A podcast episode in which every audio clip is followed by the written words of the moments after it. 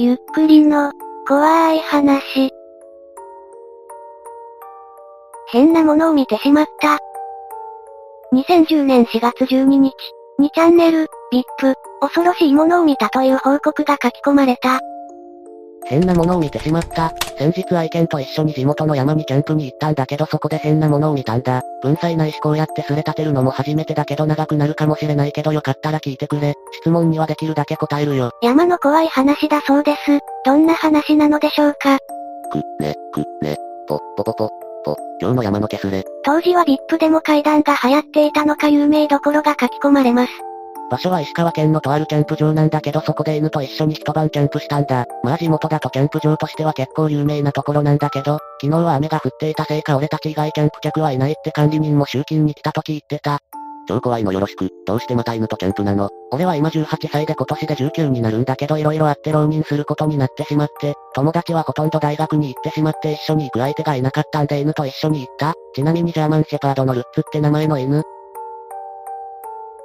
雨って言っても霧雨みたいな感じで火も U 字工って余裕の形になってる、コンクリートの塊みたいなやつがあるんだけどそれになんとか火をつけることができて夕食とかの準備もできた。キャンプって言ったらカレーだと思ってカレーと飯盒で炊いた飯で済ませた。犬には持ってきたドッグフードを食わせてたよ。ワンコ美味しいです。犬を食べるな。犬にもカレーあげなよ。玉ねぎは入れちゃったから犬には食わせれなかったんだ。すまん。その代わりサイコロステーキの肉をカレーに入れたんでその肉を別に食わせたよ。犬撫でながら本読んだりしてたんだけど22時くらいかな。そろそろ寝ようと思って電気を消そうと思ったんだけど外から猫みたいな声が聞こえたんだよね。猫って言ってもニャーとかじゃなくて発情期とかに赤ん坊の鳴き声そっくりの猫の鳴き声。多分聞いたことある人は多いだろうけどそんな感じの声。俺も最初は赤ん坊かと思ったけど俺の実家の周りは結構野良か飼われてるのかわからないけど、猫が多くて発情期になると毎年のようにその声が聞こえてたから慣れてた。でも山に猫っているもんなのかなとふと疑問に思ったわけ。あの鳴き声は確かに不気味だよな。ボーイスカウトとかやってたからキャンプは結構場数を踏んでるんだけど山で猫は正直見たことはなかったわけよ。それに猫は住宅地とか餌の多いところにいるイメージがあるし本当に捨て子でもいるのかと思って犬と一緒に外に出たわけよ。俺がテントを張ってたのは一番広いテントサイトだったんだけどそこからちょっと行ったところに集団でキャンプしたりすると、キャンプファイヤーとかする広場があるんだけどその赤ん坊の鳴き声っぽいのはそこから聞こえてくるみたいで広場の方を見たわけよ。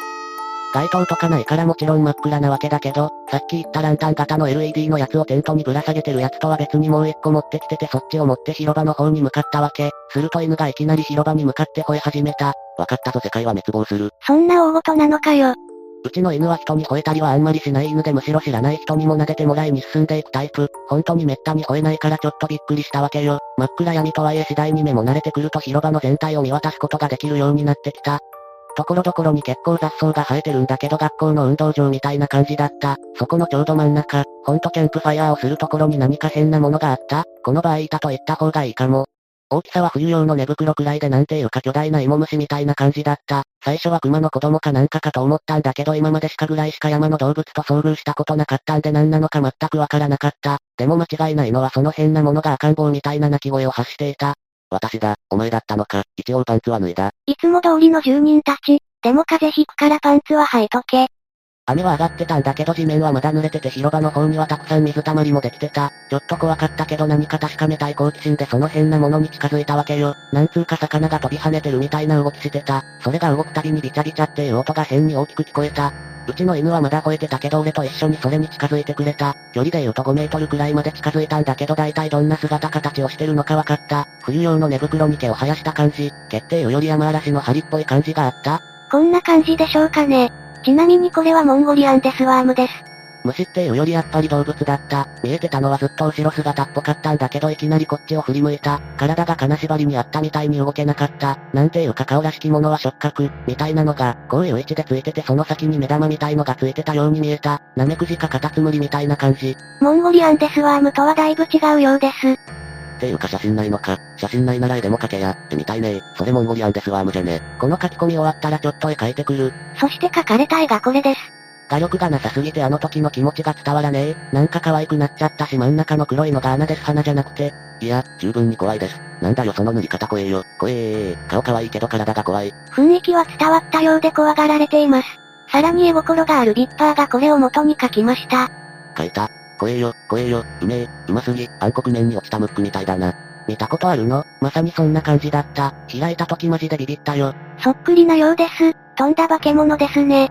うわぁ、ダレンシャンに出てきそうな生き物だな。テントまでなんとか無事に犬と一緒にたどり着けたんだけど赤ん坊の鳴き声みたいのはまだ聞こえてた。俺は慌ててケースから持ってきたガスガンを取り出して身構えてた。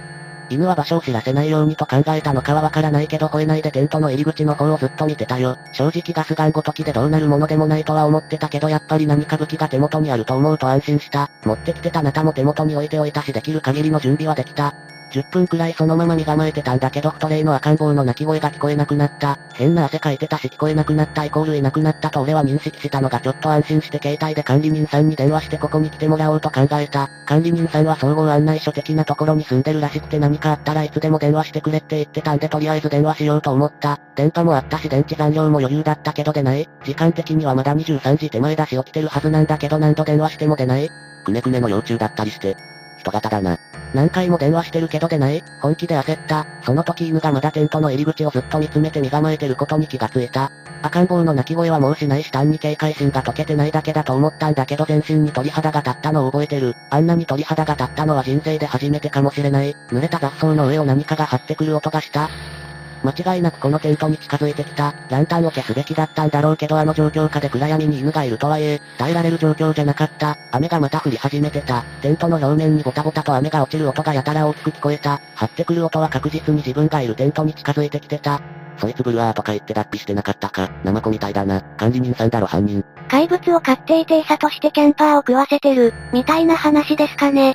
犬の写真については後から説明させてくれ。ここまでたびたび犬をうプしろと言われていました。張ってくる音がすぐそこ、ちょうどテントの入り口付近にいることがわかるくらい大きい音になったのがわかった。犬はまだ吠えずずっと身構えたままだった。俺もガスガンの銃口を入り口に向けたまま身構えてた。テントの入り口の方から声がした。男の子か女の子かわからないが舌打ちのような音の後にとにかく子供らしき声が。ち、ち、いと、しゃ、のう、い、としゃ、のう、ち、ち、赤ん坊から子供に成長してる。ワンコに何かあったとしたら俺はこの生物をボコボコにする必要があるな。手を貸そうじゃあ俺は足を貸そう。その時は自分も手伝うぜ。なんだこいつら。私も混ざりたいぜ。でかいモムシみたいなのならなたあれば勝てるだよ。向こうは攻撃の手段ないんだから。丸飲みにされそうだがな。何を言われているのかわからないけどとりあえず何かわからないものが目の前にいて何か言っているその状況に気がどうにかなりそうだった。その時ずっと身構えてた犬が入り口にいる何かに飛びかかった。じゃらーらー、と断末魔が聞こえた。犬に何かあったら困ると思った俺は勇気を振り絞って外に出た。そこにはさっき見たそれとそれに噛みつくうちの犬がいた。それはビタンビタンと魚のように水に濡れた地面を跳ねつつ赤ん坊が泣き叫ぶような声を上げていた。俺はとっさに犬の首輪を掴むと行くぞと言ってその場から走って管理人さんのいる建物に走って向かうことにした。犬はちゃんとついてきてるか不安だったかちゃんとついてきてるようで一回返事のように吠えたのを確認した。右手にランタンを左手にガスガン、ベルトにナタを刺した状態でひたすら走った。キャンプ場とはいえ雰囲気を壊さないため街灯とかはなくランタンの光が頼りだった。うおなんだそのユーマ、犬が心配でお風呂に入れない。ワンコ、トゲトゲに噛みつくなんて口の中大丈夫だろうか。なんかもうサイレンの世界だな。犬頑張って。犬、心配。ビッパーは犬が大好きです。道はある程度手入れはされてるけどコンクリートじゃないし雨で濡れててびしょびしょ。正直腰が抜けそうなくらいビビってた俺は足元に気を配る暇なんてなかった。地面に出ていた木の根っこに足を引っ掛けた。見事にすっ転んだ。崖っていうほどじゃないけど少し段差になってるところから落ちた。ランタンとガスガンは手元にあったけど頭をちょっとぶつけたらしくて視界が不明瞭だった。犬が道の方からこっちに向かって吠えてるのが見える。体を起こそうと思ったがうまいこと体が動かない。一瞬もうダメかと思った。まあでも犬がずっと吠えてたらしくしばらくして視界がはっきりし始めて起き上がれた。崖っていうよりほんと段差だったから自力で登ったんだけどさっきまで元気に吠えてた犬の声が聞こえない。不安に思い急いで段差を登って道に戻った。そこにはさっきのそれとうなりながら距離を詰めずに身構えてるうちの犬がいた。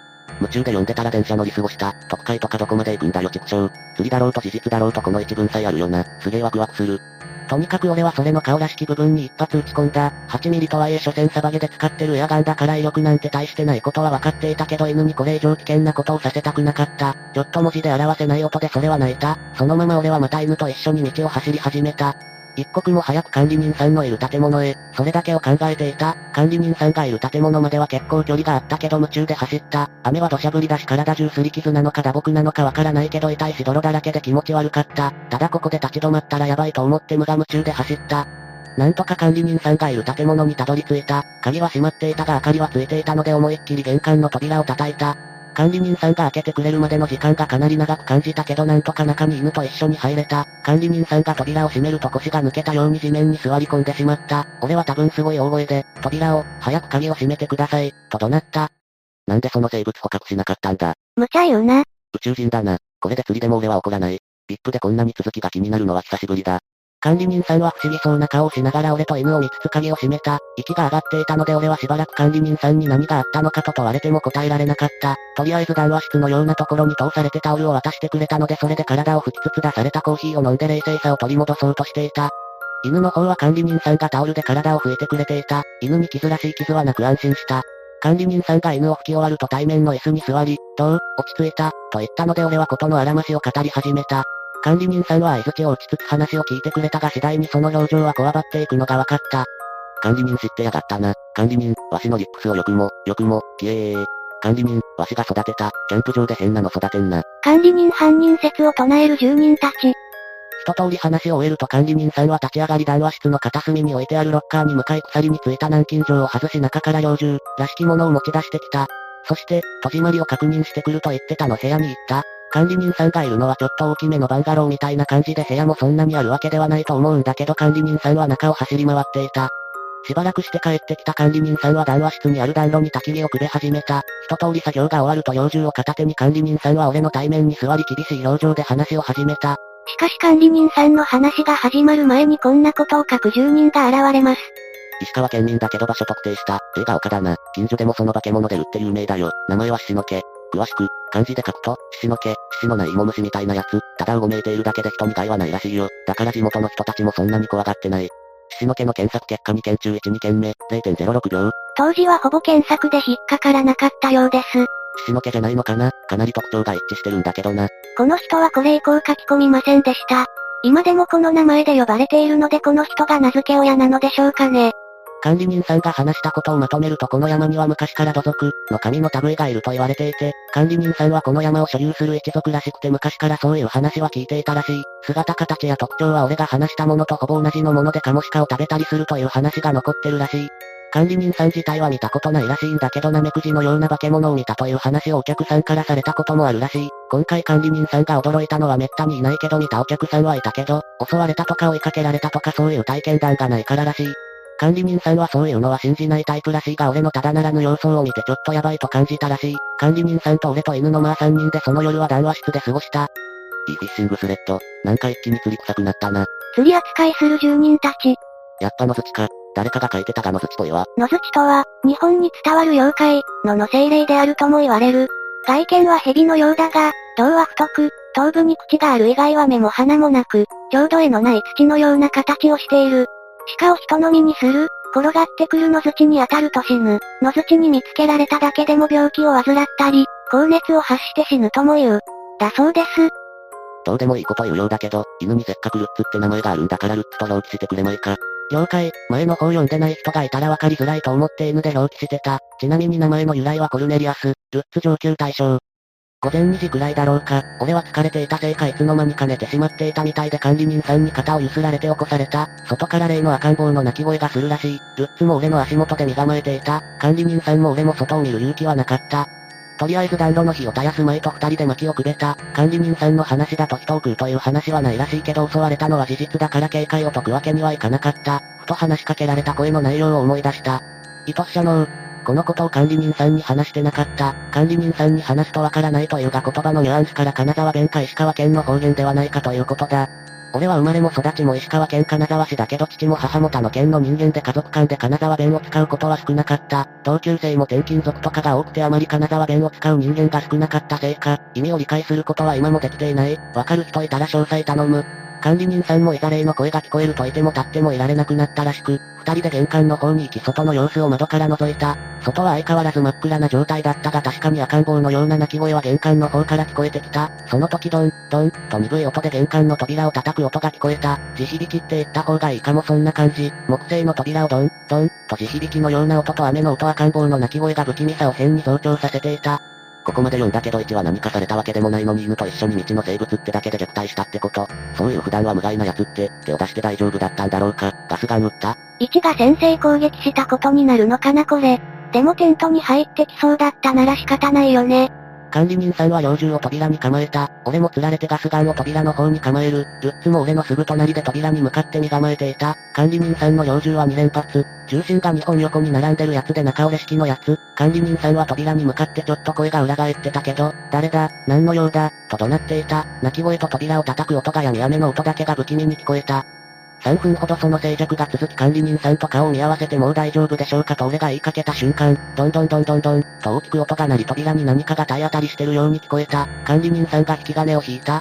初めて本物の鉄砲の音を聞いたけど耳がキーンとなった。管理人さんは腰を抜かしていた。扉にはいくつかの穴が開いていた。二人で恐る恐る扉を開けて外を見るも、そこには何もいなかった。だけどいくつもの針のような毛が落ちていた。二人で穴の開いた部分をベニヤ板や焚き火で補修した。その日はルッツと管理人さんと俺で談話室の暖炉の前で寄り添って朝まで待った。いきなし撃ちおった。いきなり撃つな。その管理人から銃の所持許可剥奪した方がいい。人の可能性もありましたからね。それからは何事もなく朝を迎えた。俺の人生で一番長い夜だったかもしれない。俺も管理人さんも長いこと緊張が続いて疲労困憊の状態だった。管理人さんは地元の猟友会だかなんだかの知り合いに電話。2時間くらいして3人の屈強なご老人5、60が到着。5人と1匹で俺がテントを張っていたテントサイトに向かった。50、60人とか集まりすぎ増えた。屈強なご老人50、60人に見えた。戦闘民族かな50、60ってのは何？レベル、50から60歳と書きなさい。アートしか、ガチで勘違いしてたわ。私も一瞬60人来たのかと思いました。テントサイトに着くと例の針みたいな毛が無数に落ちていたのとテントと俺の荷物がむちゃくちゃにされていた。なんていうか壊されていたっていうより潰されていたってのが正しいと思う。そのまま管理人さんと猟友会の人たちと管理人さんのバンガローに戻り昨夜のことを話す。猟友会の人たち曰くやはり管理人さんが言ってた土族の神だろうという話。このご老人たちも見たことはないらしいんだけど昔からそういう話を聞いているとのこと。ご老人のパジェロに乗って帰宅しました。とりあえずそういうことが昨日あって今日へ帰ってきました。長くなってすまん打つの遅くてごめんよ。それでルッツなんだけど口の中がちょっとひどいことになってて獣医さんとこに連れてった。結構重症らしくて入院らしい明日もう一回獣医さんとこに顔見に行ってくる。質問とかあったらまとめて答えるよ。ルッツに感謝しろよ。ルッツー、毛は回収したんか。これで終わりかよ。違うよな。今からその山に行って真相を確かめるんだよな。鬼すぎるだろ。武装してみんなでその山行くか。今週末みんなでキャンプオフ会しようぜ。キャンプ場の場所教えて、何かしら売れるものある。体の傷とか、そろそろ服を着たいんだが。なぜ脱いだ？携帯はデジカメで針のような毛は取ってあるよな。毛を持って帰ってなかったら、気違いの妄想オツだな。釣りにもならねえ。かなりの数の毛を持って帰ったか、または写真に撮ったのか、というレスがありました。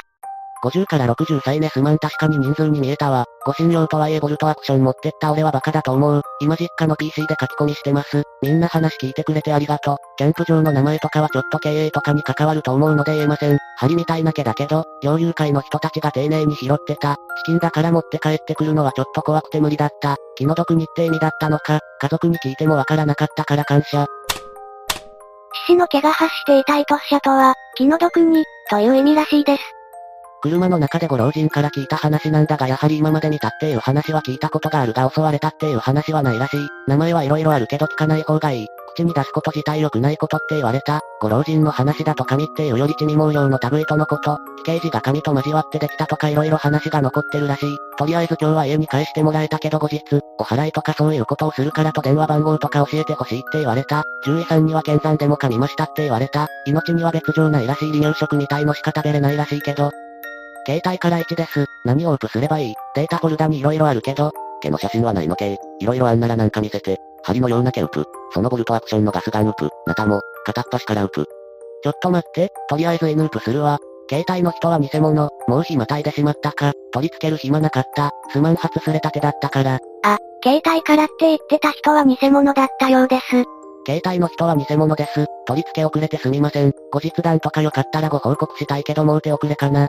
うん、ナタさえあれば OK。手遅れじゃないから早くウプ。ウプすれば間に合う。なん。かブログ書けよ。途中でウプしたよ今もっかい撮影し直してウプすれば、位置証明になるん。じゃね。後日談期待。この人頭いいですね。ガスガンはケースがぶっ壊されていたのでナタも抜き身で持ち歩くと警察に捕まりそうだったので両方とも管理人さん。に預けてきた。正直ブログとかは書ける気がしないのでパーソク化を書いたかとりあえず落ちなさそうなところにすれ立ててもらえると助かる。後日談は必ず書く。失踪はしない予定だからよかったら最後まで付き合ってほしい。画像がアップされましたが見つかりませんでした。ナタもガスガンもウープできないのか、せめてルッツの昔の写真ぐらいウープ。今日の夜は何もないことを祈る。荷物の類は正直もうどうにもならなかったんで管理人さんに処理を任せた。まあほんと寝袋と飯盒とボーイスカウトの皿とかのセットとテントとランタンくらいしかなかったしな。242の絵がすごい似てるというかまさにそんな感じだった。釣りでも釣りじゃなくてもルッツの写真を、今撮りじゃなきゃ携帯に1枚ぐらい入ってるよね。携帯にあったやつで画質悪いけど勘弁。ルッツー、ルッツー、かわいい。おー、ルッツかわいいよルッツ。とりあえず今日はこの辺で、ろくに寝てないから実はさっきから意識飛びそうになりまくりなんだわ。ルッツが部屋にいないから正直心細いけどとりあえず明日病院行ってルッツの様子見てきます。それはパーソクの方で報告します。皆さんお疲れ様でした。おやすみなさい。こうして消えていきました。そして数日後。変なものを見てしまったさん。ルッチー。ルッツだよバカ野郎。と、誰かが VIP に続報スレを立てました。にもあったけど1が来ませんでした。こんばんは、パー速が落ちてたので復活するまでどうしようかと思ってたらすれ立ってて感謝です。ルッチはどうなったんだ？ルッツだっつってんだろ。とりあえず火曜日と水曜日の報告を、火曜日は獣医さんのところへ、今週いっぱいはお預かりらしいです。月曜日に引き取りに行きます。容体は思ったより元気で安心しました。水曜日は猟友会のご老人の一人と管理人さんととあるお寺へ、ご住職らしき方にお話を伺いに行きました。長くなるけどいいかな昨日は気になって寝れなかったんだ。存分に語り尽くせ。とりあえずあったことを全部話す。最初典型的なお坊さんが出てくるのかと思ったら髪の毛普通にあったし30後半くらいの若い人だった。法事とかで来る待合室みたいな長い机のある畳の部屋に通された。とりあえず包み隠さず最初から最後まで全てをご住職に話す。管理人さんと合流したところから先は管理人さんも一緒になって話した。大体の話は猟友会の人から聞いてたみたいで向こうは落ち着いて聞いてた。似たような目撃談や伝承は先代から聞いてたみたいなんだけど自分の代になってから初めてらしくてちょっと困惑したご様子。一通りこっちが話し終わると先代から聞いてた話を聞かせてくれた。一つ目は奇形寺神や仏の生まれ変わりとして山で育てられた話だった。手足がない子や顔のパーツが多い少ない子が対象だったらしい。二つ目は大芋虫の話でその大芋虫に生まれたばかりの子供を差し出してたって話。まあかいつまんで話したけどもっと本当はエグかった。話聞いてて気持ち悪くなったからな。芋虫の方は正確にはナメクジかもしれないらしい。あそこら辺の集落だと結構有名な伝承らしいよ。とりあえずお払いとかはされなかったけどあさって神社にも行ってくる。石川県だよな。石川で結構有名なキャンプ場がある山でダイナメクジの伝説がある地域。石川県です。とりあえず明日午前中から予備校あるんで今日はこの辺で、またパー速復活したら書き込みます。VIP も検索しますね。おやすみなさい。その後なぜかしらトリップがバレたようです。そして VIP では1が報告に来ることはありませんでした。パー速を見てみましょうか。すべて作り話です。当然ですがこっちでも取りバレしてました。バレ取りだな。ルッツを逆に読むとつる。なのか、どういう落ち着ける気だったのかの方が気になる。うわん。もう来ねえだろ。宣言もなくまだ続くようなことを言いながら逃げる奴は一番質が悪い。だからいつまでも引っ張らず早めに蹴りつければよかったのに。オチが聞きたかった。やっと見つけたのに釣りだったのか。逃げないって言ってたくせに。完全に釣り扱いされています。検索して取りバレしても、別に釣り宣言されたわけではないんだよね。まあ実際に釣りかどうかなんて大したことじゃないから、一なりの結末まで書いてほしいよな。釣りなら宣言してくれよ。すっきりしない。パー速の管理人まで出てきました。そして取りバレしてやる気をなくしたのかわかりませんが1はこの後出てくることはありませんでした。でもここら辺の下りってほとんど他のまとめサイトで見たことないですね。釣り認定された部分なので省いたのでしょうかそれともパー速はまとめ禁止なのでしょうかスレのリンクを貼ればまとめるのは OK っぽいですね。なぜ他のまとめサイトさんはこの部分をまとめなかったのでしょうかまとめサイトの闇を見てしまった。ってのは冗談ですが、都合の悪い部分を省くのはまとめサイトの良くないところですね。まあ釣りとバレてしまいましたが続けていきましょう。これ以降1は私が知る限り現れませんでした。しかし1の知人とも言うべき人が現れます。変なものを見てしまった。以前、変なものを見てしまった、というスレを立てた位置の代わりに今回書き込みました。パー速の方はもう落ちていたので最初に書き込みされた VIP に後日談が気になってる人とかいるかなと思ってスレを立てさせていただきました。半年後にこんなスレが立ちました。まず注意点としてはこのスレの位置は、変なものを見てしまった、というスレを立てた位置とは別人物です。上のスレを立てた位置との関係ですが1は上のスレ立てた後に寺と神社に行っており自分は神社の神主の息子になります。1とはうちの神社に猟友会の方と話をしに来られた時に出会い詳しい話を神主である父と共に聞きその後も何度か連絡を取り合う仲でした。現在上のスレを立てた位置は現在スレを立てれる状況ではなく代理というわけではありませんが後日談をご報告させていただくためにこちらに書き込みさせていただきます。あらかじめ文にしてあるわけではないので書き込みが遅くなるかもしれませんがご了承ください。まず家の神社なんですが石川県内で特別有名な大きな神社とかではなく山の方にある普通の神社です。決してお賽銭がたくさん入るような神社ではないのでほとんど代々受け継いできた土地の駐車場の賃貸料で持ってるような感じです。そんなしょぼい神社なんですが一応歴史だけは古くそれなりに由緒正しい神社なそうです。ちなみに父と祖父はある程度見えて払える能力がある方々なそうです。自分は見えるだけです。今のところは、前すれの1さんをこれから A さんと表記します。ややこしいので A さんがうちの神社に来られたのは4月の中旬だったと思います。ちょうど13時くらいに家の電話が鳴りそれから10分ほど後に A さんは3人の猟友会の方々と一緒に来られました。父はあらかじめことのあらましをある程度聞いていたのか A さんと猟友会の方々を社務所の応接室、と言ってもソファーが2つ置いてあるだけなんですが、に案内して A さんと猟友会の方のお話を聞き始めました。自分は一応この神社を継ぐ予定なので父の仕事にはできるだけ何らかの形で関わらせてもらおうとできるだけそばにいるようにしてます。その日も父と A さんと猟友会の方々がソファーに座って話しているのを部屋の壁にもたれかかって聞いていました。